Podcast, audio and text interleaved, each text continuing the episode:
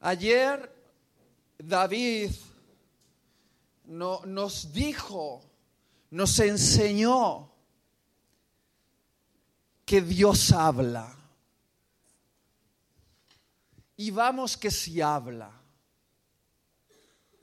Él habla, pero no siempre sus palabras son tan dulces. Me encanta cuando Dios me habla una palabra dulce, pero a veces Él me habla palabras un poco amargas y también son de Él. Y hace una semana atrás Él me habló en mi, en mi corazón y me dijo, Itiel, tengo una cosa contra ti. Y cuando Dios empieza hablando así, cuidado. Itiel, tengo una cosa contra ti. Y ahí es cuando uno empieza a, hacerse caquitas. Y es esto, que has perdido tu amor por la palabra.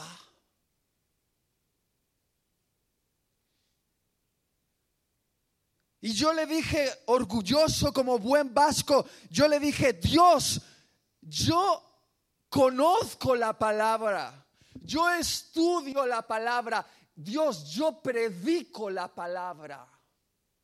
Y me dijo, sí, Tiel, pero ¿recuerdas tu primer amor por la palabra? ¿Recuerdas cuando tenías 15 años y descubriste mi palabra?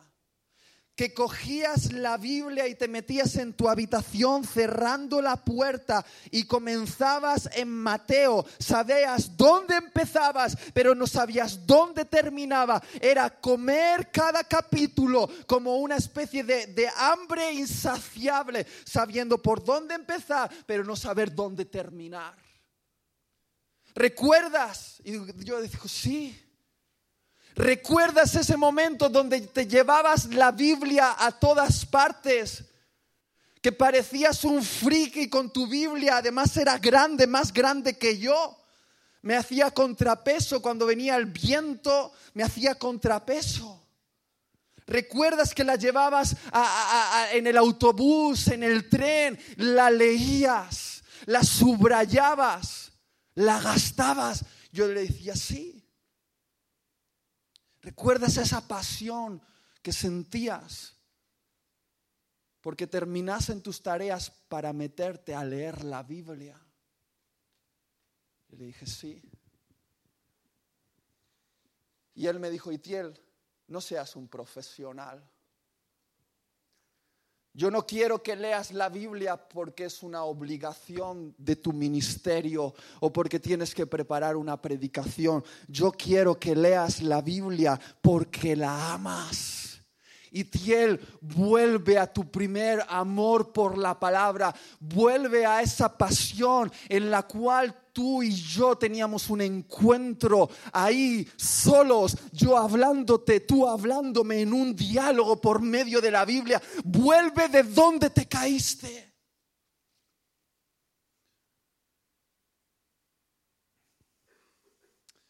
¿Cuántos tienen una Biblia? Levántala si la tienes.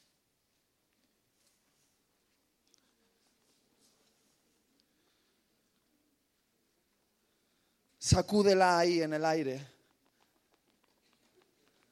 Mira a tu alrededor. No hay tantas, ¿eh?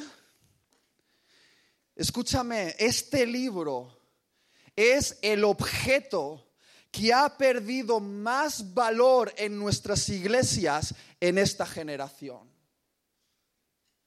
Escúchame bien, este libro es el objeto que ha perdido más valor en nuestras iglesias en esta generación. Lo hemos cambiado por tantas cosas.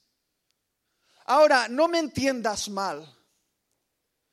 Yo no estoy en contra de los buenos programas, de la creatividad, de los audiovisuales, de la música actual. A mí me encanta, pero este libro no tiene sustituto. Siempre este libro ha sido parte esencial de la iglesia, pero en esta generación, por alguna causa, está perdiendo valor.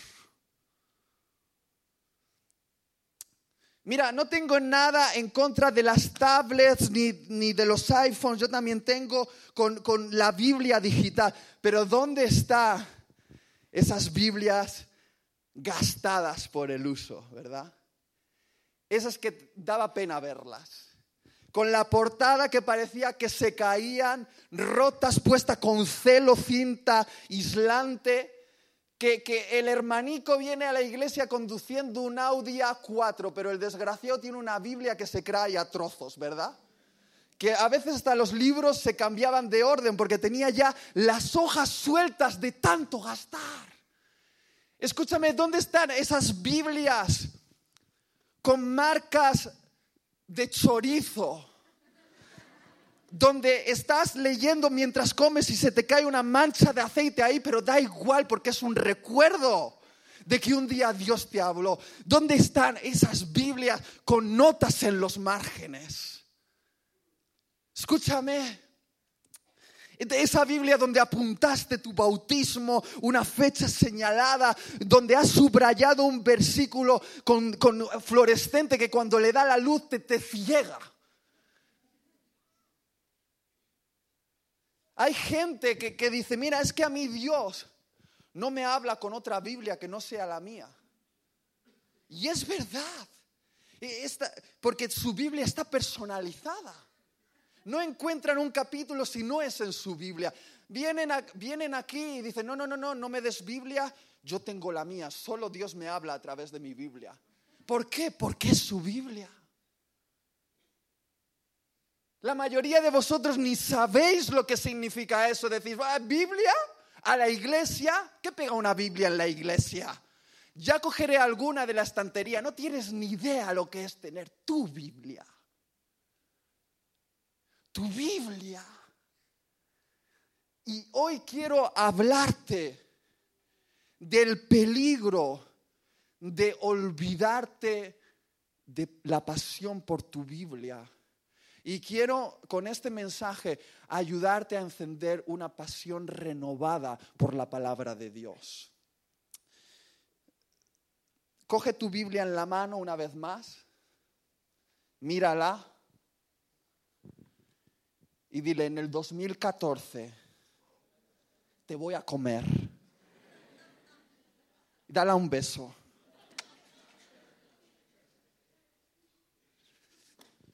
Abre tu Biblia en Juan capítulo 8, versículos 30 y 31. Juan capítulo 8, versículos 30 y 31. Dice así, hablando Jesús estas cosas, muchos creyeron en él. Dijo entonces Jesús a los judíos que habían creído en él, si vosotros, ¿está ahí? ¿Qué dice? Si vosotros en mí seréis verdaderamente mis... Mira, estos, estas palabras de Jesús exponen una verdad incómoda.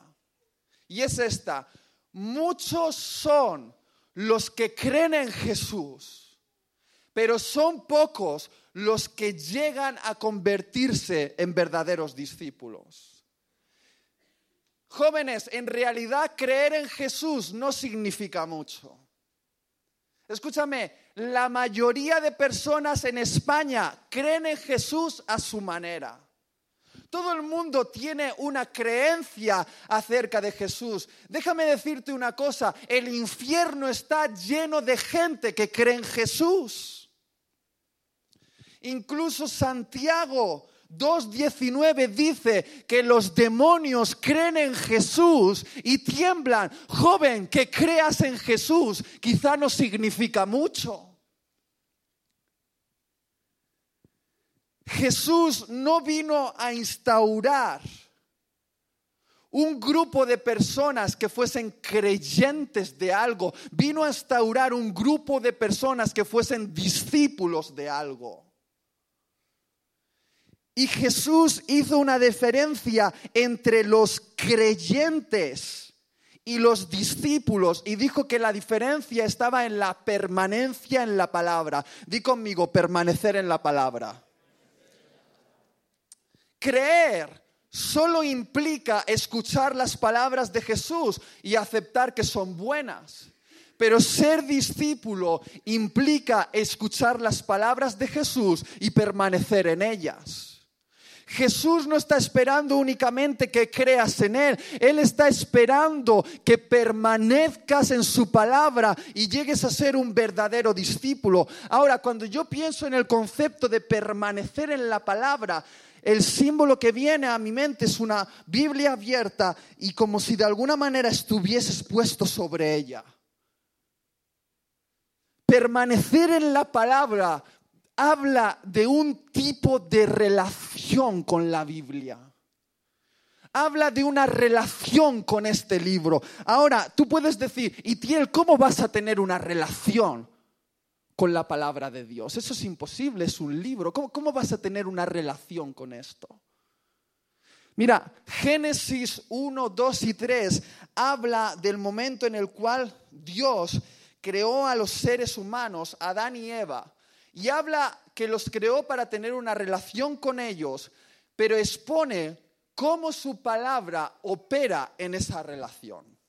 Déjame explicarlo así. Dios creó al ser humano y lo creó además para disfrutar de un paraíso. Imagínate, todos en pelotilla picada, corriendo por el paraíso disfrutando de bendiciones, no hay dolor, no hay enfermedad, no hay ningún tipo de mal. Y dice la Biblia que literalmente Dios, no sabemos si en una especie de epifanía, un Jesús antes de su encarnación, pero él literalmente descendía al huerto y paseaba con los seres humanos. Tenía una relación cara a cara con ellos. ¿Puedes imaginarte eso? Es una locura. Ahora, Dios estaba siempre con Adán y Eva? Dios no siempre estaba con Adán y Eva porque de vez en cuando Él se marchaba y volvía al día siguiente. Entonces, cuando Dios no estaba con Adán y Eva, ¿qué les dejaba para su cuidado? Su palabra.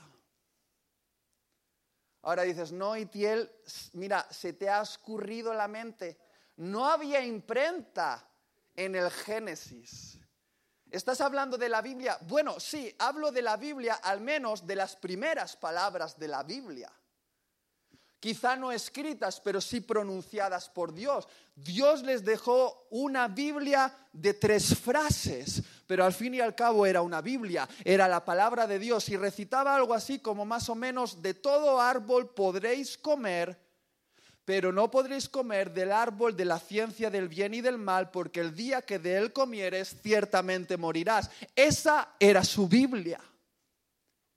Y mientras Dios estaba con ellos, cara a cara, disfrutaban de su cariño, de su relación. Pero cuando Dios se marchaba, la manera en la que Dios les mantenía en un ambiente seguro era a través de su palabra. Mientras Adán y Eva fuesen leales a la palabra de Dios, ellos disfrutarían del paraíso. Pero en el momento que se revelasen a la palabra de Dios, serían excluidos y terminarían muertos.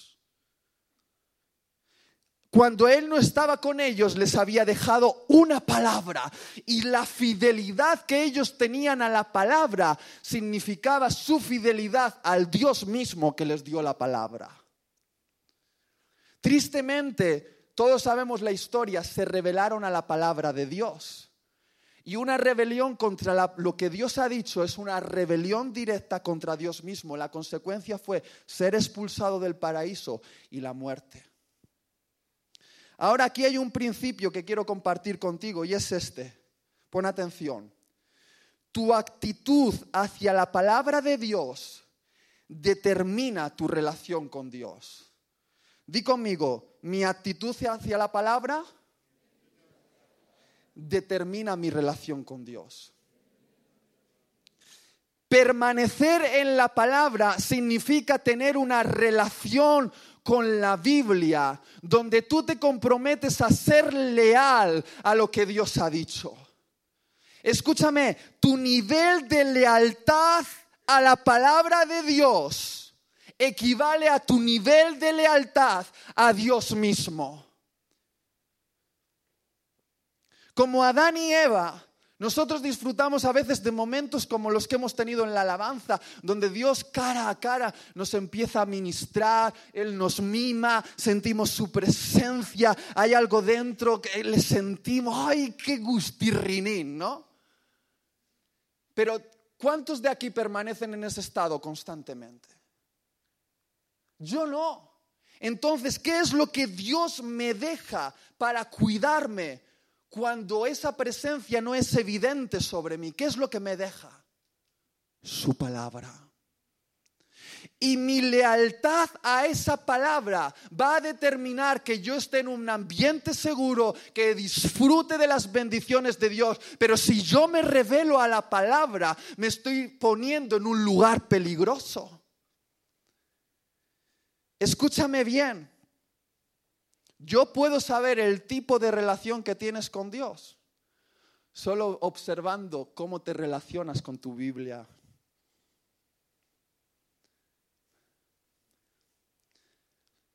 Hay mucho místico suelto. Ay, yo tengo una relación con Dios. ¡Ah! Yo le siento. Yo voy a los cultos. Místicos buscando fuerzas, experiencias. Son masturbadores espirituales que buscan el placer sin el compromiso, que buscan solo la experiencia sin el pacto. Escúchame, ¿quieres ver un místico? Aquí estoy yo. Soy un místico, un friki, me encanta echarme en el suelo y Dios, empápame con tu presencia. Me pongo música, Señor, llueve, llueve, llueve, llueve sobre mí, doy vueltas y todo, hasta por la alfombra. Yo mismo me ministro, me pongo la mano, me caigo, me vuelvo a levantar, luego me libero. Yo todo, soy un místico, un friki, pero ¿sabes qué? Yo he entendido que el fundamento de mi relación con Dios es la palabra es la Biblia. No te engañes. No existe una relación con Dios si no lees la Biblia. No existe una relación con Dios si no meditas la Biblia. No existe una relación con Dios si no obedeces la Biblia. Dios ha establecido que la Biblia sea el fundamento de la relación. ¿O solo quieres enrollarte con Dios?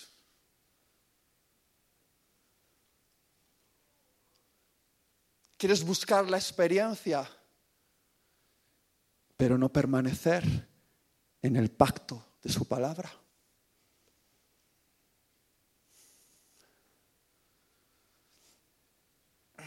No estoy enfadado, ¿eh?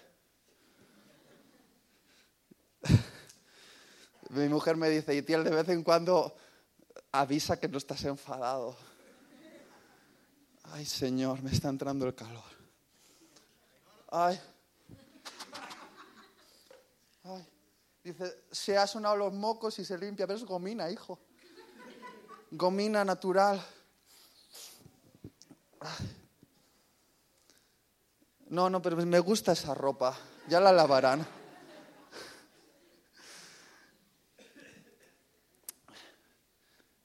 Quiero hablarte de el hombre del Antiguo Testamento que tuvo el encuentro más radical y transformador con la palabra de Dios. Hay gente que colecciona chapas, eh, cromos, y yo me encantan eh, los personajes de la Biblia. Tengo una colección de sus historias y por épocas uno se vuelve el favorito. ¿no? Jesús siempre está a la cabeza, de momento. E, eso sería como, como decía David Burt, Es ironía vasca. Pero uno que ahora es mi favorito en este tiempo es Josías. Josías es el hombre del Antiguo Testamento que tuvo el encuentro más radical y transformador con la palabra de Dios. Mira, Segunda de Reyes 23, 25. Te lo leo. Segunda de Reyes 23, 25 dice, no hubo otro rey antes de él que se convirtiese a Jehová de todo su corazón, de toda su alma y de todas sus fuerzas, conforme a toda la ley de Moisés. Ni después de él nació otro igual. Si quieres disfrutar de una lectura amena, sí, a comienzo de año, lee la historia de Josías. Es que, es que es impresionante. Yo estoy flipando con Josías. Segunda de Reyes, capítulo 22, 23, los equivalentes en crónicas. Mira, es impresionante la historia de este tipo. Te la voy a narrar un poco. Josías nació en una de las épocas más oscuras de la historia de Israel. Él era hijo de rey.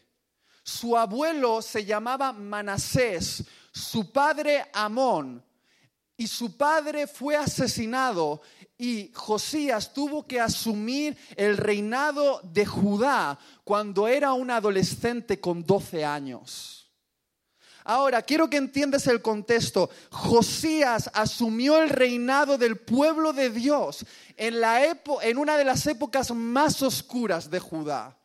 Su abuelo y su padre fueron rebeldes a Dios de tal manera que sacaron el arca de Dios del templo y metieron en su lugar ídolos paganos a Baal y a Moloch.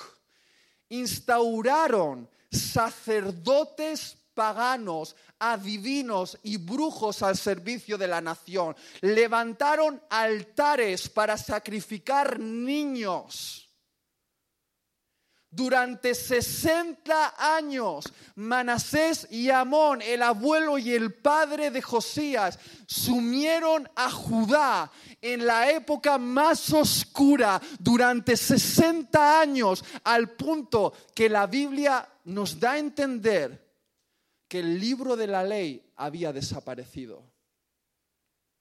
Ahora, yo no sé cómo es esto porque parece de película. Yo no sé si su abuelo y su padre quemaron todos los rollos y pergaminos de la ley. No sabemos, pero la Biblia nos da a entender que el rollo había desaparecido. De hecho, la gente ya no sabía ni que existía un rollo de la ley. Y de repente Josías se levanta como rey siendo un adolescente y él ve el templo y dice, bueno, hay que hacer una reforma y envía a unos hombres a hacer unas reformas en la arquitectura del templo. Y no sé si detrás de una baldosa, en un lugar secreto, estos hombres trabajando, de repente se abre una escotilla y ¡pum! cae el libro, un rollo y dicen, pero ¿qué es esto? Nadie sabía lo que era y se lo llevaron al rey y él dijo, bueno, leédmelo. Y él, eh, eh, uno de sus criados, abrió el rollo y empezó a leerlo. Y cuando lo leyó en voz alta, me puedo imaginar al rey Josías sentado en el trono, pero poco a poco se estaba haciendo pequeño, poco a poco estaba empezando a sentir el poder de la palabra de Dios, estaba empezando a escuchar cómo Dios creó el universo, empezó a escuchar cómo Dios había liberado al pueblo del éxodo, los milagros, las manifestaciones. Escuchó los diez mandamientos, y horas y horas y horas leyéndolo el libro de la ley, al punto que Josías ya no pudo contenerse más, se puso de pie y rasgó sus vestiduras. En señal de dolor, porque estaba comprendiendo que el pueblo se había olvidado del libro de Dios del pacto con Dios, del libro de la ley, se rasgó las vestiduras, lloró. Y a partir de ese momento, durante los siguientes 15 años, llevó a cabo la reforma más radical que experimentó el pueblo de Judá.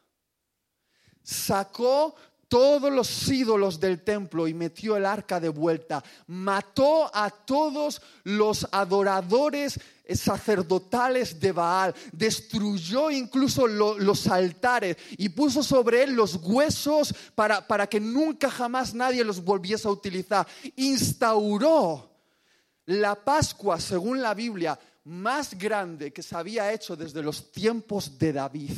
Una reforma que transformó el pueblo radicalmente de ser un lugar pagano a ser un lugar de adoración a Dios. ¿Qué le pasó a Josías? Tuvo un encuentro con la palabra de Dios que transformó su corazón. No necesitó un evento ni un buen grupo de alabanza, ni un foco, ni humo para ambientar. Él en su salón, escuchando la palabra, esa palabra como un martillo, golpeando su corazón hasta que ese corazón fue roto. Y Dios le dio uno, uno nuevo. ¿Sabes qué significa eso? Conversión. Y aquí hay un principio que quiero compartir contigo. La verdadera conversión es producto de un encuentro con la palabra de Dios. Joven, escúchame, no hay conversión si no has escuchado, si no has entendido y no has obedecido la palabra de Dios. La Biblia dice, Salmo 19, 7, la ley del Señor es perfecta, que convierte Él, que convierte Él, alma. Romanos 10, 17. La fe es por Él oír y oír la qué? La palabra de Dios. Jesús dijo, Juan 7, 63, mis palabras son espíritu y son vida. Joven, no existe una verdadera conversión sin un encuentro con la palabra de Dios. Muchos o algunos de los que estáis aquí no os habéis convertido porque nunca habéis llegado a entender la palabra. Es más, yo me he tenido que arrepentir de hacer llamados que generaban falsos convertidos. Más o menos son así. Cierra tus ojos. Nadie te ve ahora. El Señor quiere hacerte feliz y cumplir todos tus sueños, si quieres aceptar a Jesús en tu corazón, levanta la mano. Nadie te está mirando ahora, nadie te está mirando. Levanta, muchas gracias, Dios te bendiga. Muchas gracias, Dios te bendiga. Ay, nadie te está mirando. Esto es solamente una cosa entre Dios y tú. Púlpitos donde nunca se habla de la ley. Púlpitos donde nunca se habla del infierno, púlpitos donde nunca se habla de la condenación. Entonces, ¿cómo vas a entender la cruz? ¿Cómo vas a entender la gracia? No podrás experimentar una verdadera conversión hasta que no llegues a tener un encuentro con la palabra. Ese día yo lo recuerdo muy bien cuando de repente comprendí lo sucio que era y lo inaceptable que era para Dios y que solo lo que hizo Jesús podía salvarme. Ese día marcó mi vida un encuentro con la verdadera palabra, el verdadero evangelio que no he podido soltarlo jamás. Yo como evangelista voy a muchos lugares, tengo la suerte de esto.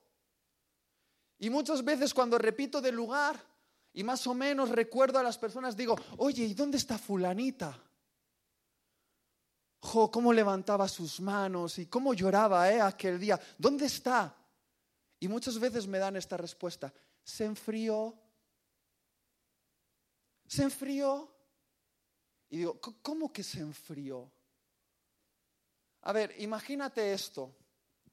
De repente Pablo, el de la Biblia, se convierte, un asesino de cristianos. Empieza el ministerio, planta algunas iglesias, pero de repente, tres años después, Pedro, oye, ¿y dónde está Pablo? Se enfrió, ha vuelto a matar cristianos. Escúchame, Imposible que Pablo se enfriase porque Pablo en el camino tuvo un encuentro con el verbo de Dios, tuvo un encuentro con la palabra de Dios. Y Pablo nos demuestra que un minuto expuesto a la palabra es suficiente para mantener en llamas un corazón. ¿No lo dice la Biblia en Lucas capítulo 24, versículo 32, dice, no ardía nuestro corazón cuando nos abría las escrituras. La frialdad es consecuencia de una falta de exposición a la palabra de Dios. Un minuto al día expuesto a la palabra es suficiente para darte fuel, para arder Una generación fría es consecuencia de una generación que nos expone a la palabra. ¿Y sabes quién tiene la culpa? Parte, gran parte. Yo. Los predicadores. Si estás pensando ser predicador, escucha esto. Yo soy consciente de que como predicador voy a tener grandes recompensas, porque, oye, en el cielo hay recompensas. Hay muchos que dicen, no, yo me conformo con una casita de perro en el cielo. Esa es la mentalidad. Escúchame, la salvación ya se te dio por gracia, pero la Biblia habla de recompensas. Y yo sé que como predicador, si hago bien mi trabajo, tendré grandes recompensas. Pero también soy consciente de que si no hago bien mi trabajo tendré una mayor condenación que el resto. Lo dice la Biblia. No os hagáis muchos de vosotros maestros. ¿Por qué? Porque si no predicas la palabra, recibirás mayor condenación.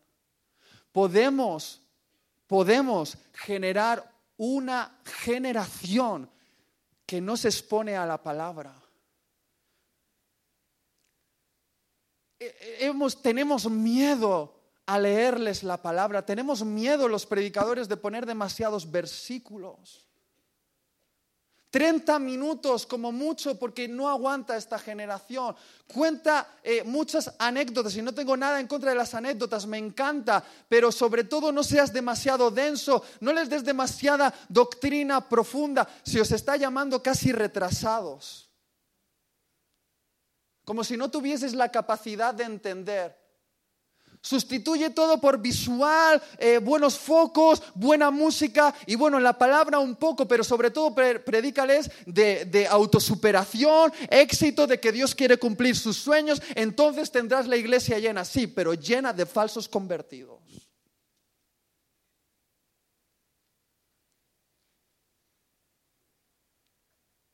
Porque la verdadera conversión es cuando nos exponemos a la palabra lo dulce y lo amargo de la palabra. Una generación expuesta a la palabra que verdaderamente se convierte va a ser una generación que va a preparar el camino a la segunda venida de Cristo.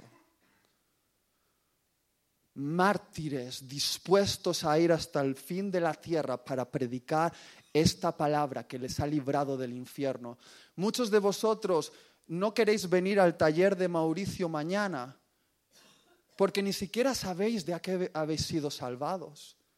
Pensáis que simplemente Jesús es un concepto romántico, como Romeo, ay, Jesús me ama y es un concepto romántico. Sí, pero cuando viene alguien y te ama más que Jesús, te vas detrás de él. Mira, eso es producto de no haber entendido que esto no es solamente romanticismo, te ha salvado de la condenación eterna. Cuando uno llega a tener una revelación de esto, es leal a Dios hasta la muerte.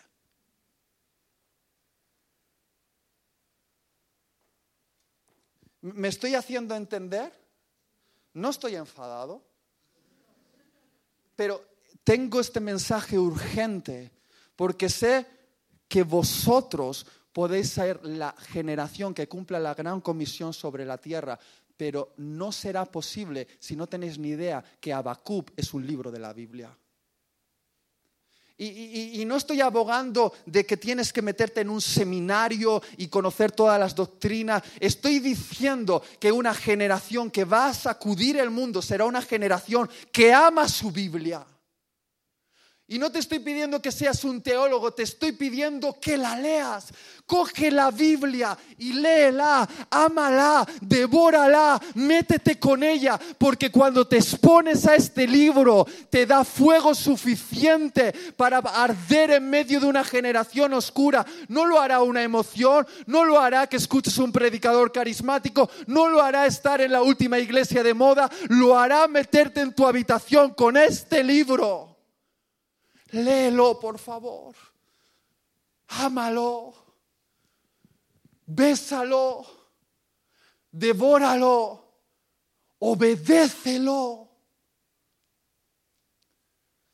Déjame leerte Isaías 66, versículos 1 y 2.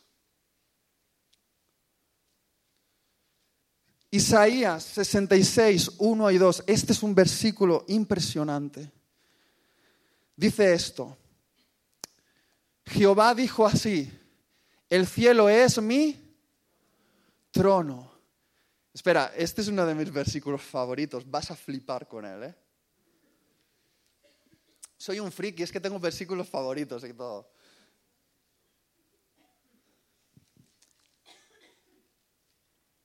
Y además que tiene que ser en Reina Valera del 60.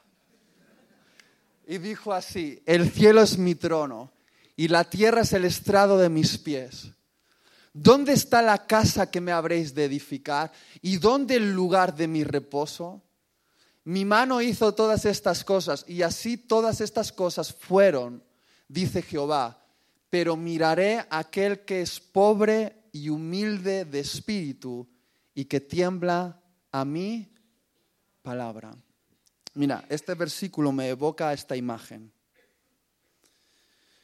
Dios dice que el cielo es su trono. Es decir, yo me imagino a Dios sentado en el trono, el cielo. Y dice que la tierra es el estrado de sus pies. ¿Sabes lo que quiere decir estrado de sus pies? Es el lugar donde Él apoya sus pies. ¿Puedes ver esta imagen? Mira aquí.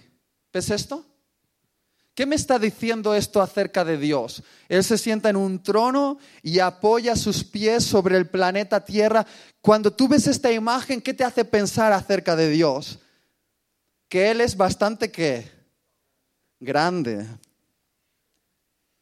Él se recuesta sobre las galaxias y pone sus pies sobre el planeta Tierra. Él es grande. ¿Qué trono, qué, templo le vas a construir? ¿Qué catedral le vas a hacer para contener un Dios que pone sus pies como si fuese un cojín sobre el planeta Tierra? ¿Qué, qué templo le vas a construir? Pero dice algo. Dice, de este lugar pequeñito del planeta Tierra, le llama la atención un tipo de personas. Los pobres de espíritu, los humildes y que tiemblan ante su palabra. Escucha, el Dios inmenso se ve inevitablemente atraído por el pequeño corazón de un hombre pobre, humilde y que tiembla ante su palabra. Cuando él encuentra un hombre así, toda su atención se enfoca, dice, en Barcelona hay uno. Mírale. Es pobre, escucha, no pobreza monetaria, la pobreza de espíritu me habla de un hombre que vive en necesidad de Dios. Muchos vienen a la iglesia saciados, por eso se van igual que como entraron. Dios está buscando gente pobre que le diga, Dios, por favor, dame, dame, quiero más, más, porque ellos dicen, soy pobre, no estoy saciado. Quien viene así es que se ha saciado con, con algo barato, con un Burger King, cuando Dios está esperando saciarte con el entrecot de su palabra.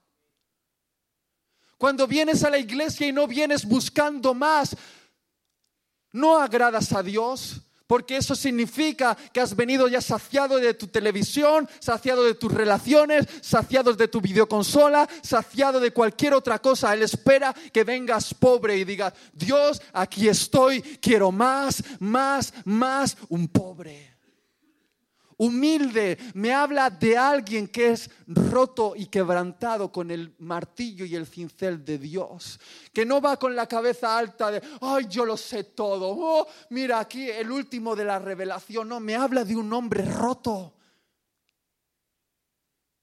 Y cuando hablo de roto no estoy hablando de un tipo con cara triste. Los rotos por Dios son los más alegres del planeta Tierra. No tienen nada que demostrar a nadie no tienen que ganarse la aceptación de nadie, no buscan la aprobación de nadie, ni se creen superiores a nadie, son los que creen que son al servicio de todo, siempre están ahí porque ya están rotos, ¿qué les queda? No tienen nada que defender. Esa gente llama la atención de Dios y que tiemblan ante su palabra. Son esa gente que está leyendo la Biblia en su cuarto y de repente lean, trata a tu esposa como vaso frágil, ¡Ah! tiemblan. Le ha hablado mal y rápidamente abre la puerta y dice, cariño, perdóname, no debería haberte hablado así, perdóname. Tiemblan. Leen, perdona a los que te han hecho daño y entonces tiemblan ante su palabra tengo que llamar a esta persona, la voy a perdonar, sé que me ha hecho daño, pero Dios dice, dice que la tengo que perdonar, tiemblan, sienten un temblor. Dios dice, sé generoso. Da tus diezmos, tus ofrendas, da, da con generosidad. Y, y esta gente lo lee, lo entiende y dice, y tiemblan y responden con temblor. Mira, pensamos que temblar es algo negativo. No, temblar habla de un hombre que respeta este libro. Que tiembla ante él. ¿Cuándo fue la última vez que te metiste en la habitación y saliste temblando?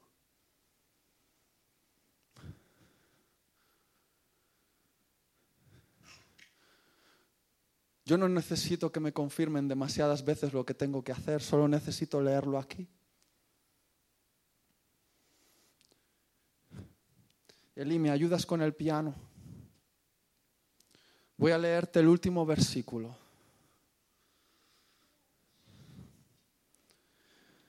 Pero escúchame bien, antes de decirte lo último, quiero decirte que los hombres hambrientos de este libro, que se dejan martillar por este libro y que tiemblan ante este libro, como Josías, son usados por Dios para los propósitos más grandes que puedes imaginar.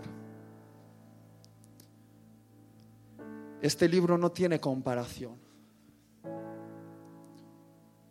Cuando este libro ha llenado el corazón de un hombre ha provocado los cambios sociales más relevantes de la historia de la humanidad. Este libro es el causante de abolir la esclavitud. Este libro es el causante de la educación global. Este libro es el causante de la medicina gratuita enviada a los países más pobres. Este libro es el causante de haber descubierto continentes nuevos.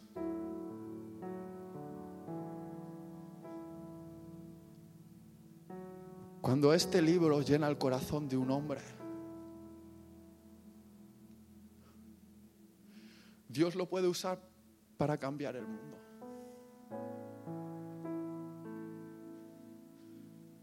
No va a cambiar el mundo una generación que no ame este libro. Está en tu casa,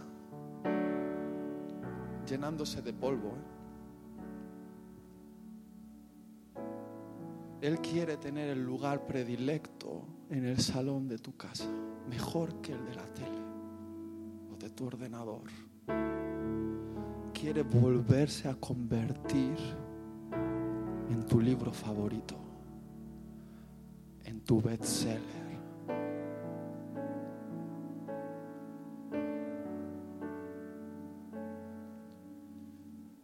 Voy a terminar con un versículo que le he pedido casi casi a Dios que no, lo, que no quería predicarlo. Pero Dios me ha dicho en mi corazón que aunque es un versículo que duele escuchar, hoy es necesario. Y es este. Pon atención porque este es el centro ya de, todo, lo que nos va a llevar a la decisión final. ¿Está bien? Mateo 13, capítulos 23 al 27. Os presento las palabras de Jesús más aterradoras que jamás él pronunció. Por lo menos para mí. Estas palabras me hacen temblar. pastores, líderes, predicadores, músicos que estéis aquí, espero que os haga temblar. Mateo 13, 23 al 27 dice esto. Y alguien le dijo, Señor, ¿son pocos los que se salvan? Y él les dijo, esforzaos por entrar por la puerta que dice angosta, estrecha. Porque os digo que muchos procurarán entrar y no podrán. Después que el padre de familia se haya levantado y cerrado la puerta, y estando fuera empecéis a llamar a la puerta diciendo, Señor, Señor, ábrenos. Él respondiendo os dirá, no sé de dónde sois. Entonces comenzaréis a decir, delante de ti hemos comido y bebido y en nuestras plazas enseñaste. Pero os dirá, os digo que no sé de dónde sois. Apartaos de mí todos vosotros hacedores de maldad. Este versículo es aterrador. En él se habla de una puerta que es estrecha. Eso significa que es difícil pasar, que hay que dejar cosas para pasar por ella. Pero lo que más me preocupa de esta puerta es que permanece abierta durante un tiempo, pero la escritura dice que un día esa puerta se cerrará para no volverse a abrir. Y este versículo habla de un tipo de personas, escúchame bien, que llaman a Jesús Señor. Escucha, dicen Señor, Señor. En la escritura cuando se repite dos veces o tres veces una palabra, una palabra es como una hipérbole del autor. Señor, Señor significa que son gente que pronuncia y confiesa el nombre de Jesús como Señor. Dice que este tipo de personas comieron y bebieron en la misma mesa que Jesús. Dice incluso que le escucharon enseñar en sus plazas. Pero Jesús los rechaza en el juicio final diciendo, apartaos de mí, hacedores de maldad. Me hace temblar. Porque me hablan de un tipo de persona que confiesa a Jesús como Señor que disfruta de las bendiciones. La mesa, comer con Jesús significa disfrutar de sus bendiciones. y que están expuestos a enseñanza de la palabra, pero que en el día final Jesús les dirá, la puerta está cerrada para vosotros, apartaos de mí, hacedores de maldad. ¿Cuál es el problema? Se encuentra en la palabra hacedor de maldad. La palabra en griego para hacedor de maldad, pon atención ahora, esto es para tu vida o tu muerte, ¿eh? tu eternidad se basa en esto ahora. Hacedor de maldad en griego es anomía. No es que sepa griego, pero lo he tenido que buscar. Escúchame. Y anomía quiere decir los sin ley. Los que viven sin ley. Lo que está diciendo este texto es, apartaos de mí, todos los que me llamáis Señor, disfrutáis de mis bendiciones y habéis escuchado mi palabra, pero que habéis vivido vuestra vida como si yo nunca os hubiese dado una ley que obedecer. Apartaos de mí todos los que habéis despreciado mi libro. Y no estoy hablando de que la ley te salva, salva, estoy hablando de los que viven sin ley. Esta gente, estando en el lugar correcto, escúchame, teniendo la apariencia correcta y escuchando los mensajes correctos, fueron desechados por Dios por despreciar su palabra. ¿Entiendes esto? Muchos de aquí decís, Itiel, yo soy cristiano, pero estáis engañados. Y tengo que deciros esto, porque aunque decís Señor cuando cantáis, disfrutáis de las bendiciones de Dios, incluso a veces sentís su presencia, y estáis expuestos a predicación saludable, vivís desechando el libro. Os diré cómo funciona esto.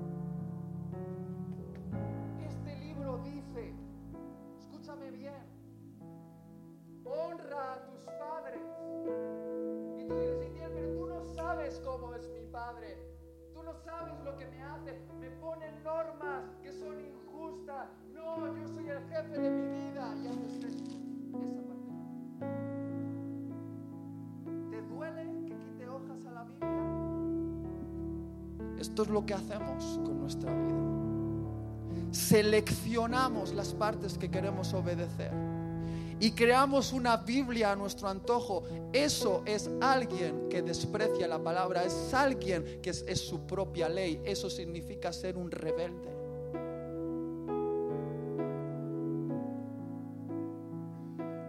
Este Evangelio es una puerta estrecha, jóvenes, es estrecho no mejora tu vida, salva tu vida. No te quita los problemas, te incorpora nuevos, pero te aseguro una cosa, te da un gozo que jamás nada en este mundo puede igualar. Pero es una puerta estrecha. Muchos queréis vivir a la mitad. Un poquito de hacer las cosas que a mí me placen y luego venir un poquito a la iglesia. No, no, no. Tienes que decidir de qué lado de la puerta quieres vivir. Porque ahora está abierta, pero un día se cerrará. Este libro determina muchas cosas. Y no te digo que tú tengas fuerza para obedecer todas ellas, ni que lo que tú hagas te va a salvar, pero es tu amor, tu lealtad a la palabra de Dios lo que va a determinar si permaneces en la palabra o eres un hacedor de maldad. No es que yo ya lo haya conseguido obedecer todo, no es eso, pero yo tengo la intención, yo tengo el esfuerzo, yo tengo el deseo, mi búsqueda es temblar cuando leo algo, trabajo con ello. Cuando Dios me expone un pecado, además es muy gracioso porque primero trabaja con mi lujuria, cuando ya la hemos vencido más o menos, trabaja con mi envidia, cuando ya la hemos vencido más o menos, trabaja con, con, mi materialismo. Y luego un rebrote de lujuria y otra vez a trabajar. Pero sabes qué? Es un martillo para mí, me golpea, pero digo, Señor, golpéame, dame duro.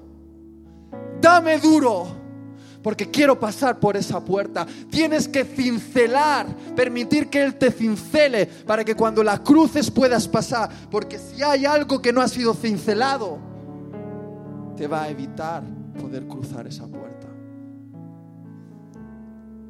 ¿Es un mensaje fácil? No lo es. ¿Me gusta predicar esto? No tanto. Pero si algunos de vosotros murieseis hoy, escucharíais las palabras, apártate de mí. Y por eso tengo que decirte esto. Porque la decisión que tomes hoy quizás es una decisión de vida o muerte. ¿Cuántos tienen una convicción de pecado ahora?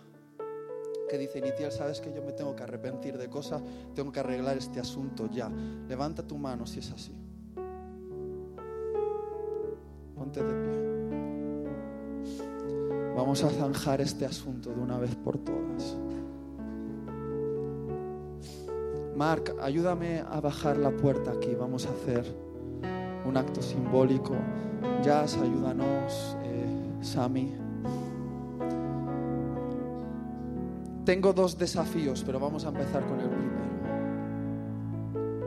Y mira, yo estoy en ambientes de vida o muerte, donde me encuentro gente que está rota y gente que está mascando chicle. Yo cuento con eso. Hay algunos aquí que todavía no habéis entendido lo que he predicado. Por eso, por eso pasa, pasa. Pero si lo estás entendiendo, y sabes que necesitas volver otra vez a ser leal a la palabra de Dios, amarla, leerla, estudiarla, pero sobre todo obedecerla, temblar ante ella. Hoy quiero invitarte a pasar por esta puerta, vamos a ponerla así.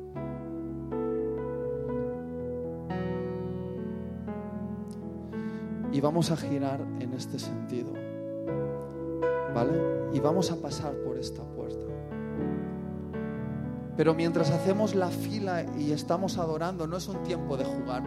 No quiero que pases por la puerta si no has entendido el mensaje. Quiero que pases si lo has entendido y estás comprometido.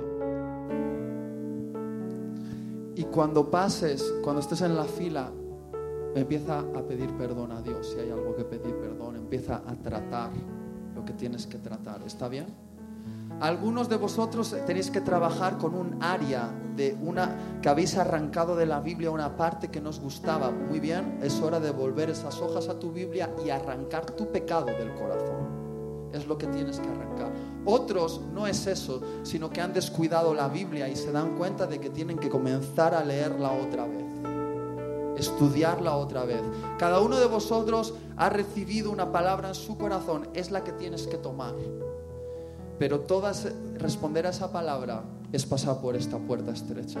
Porque te digo una cosa, tratar con un pecado, leer la Biblia, estudiarla. Cuesta.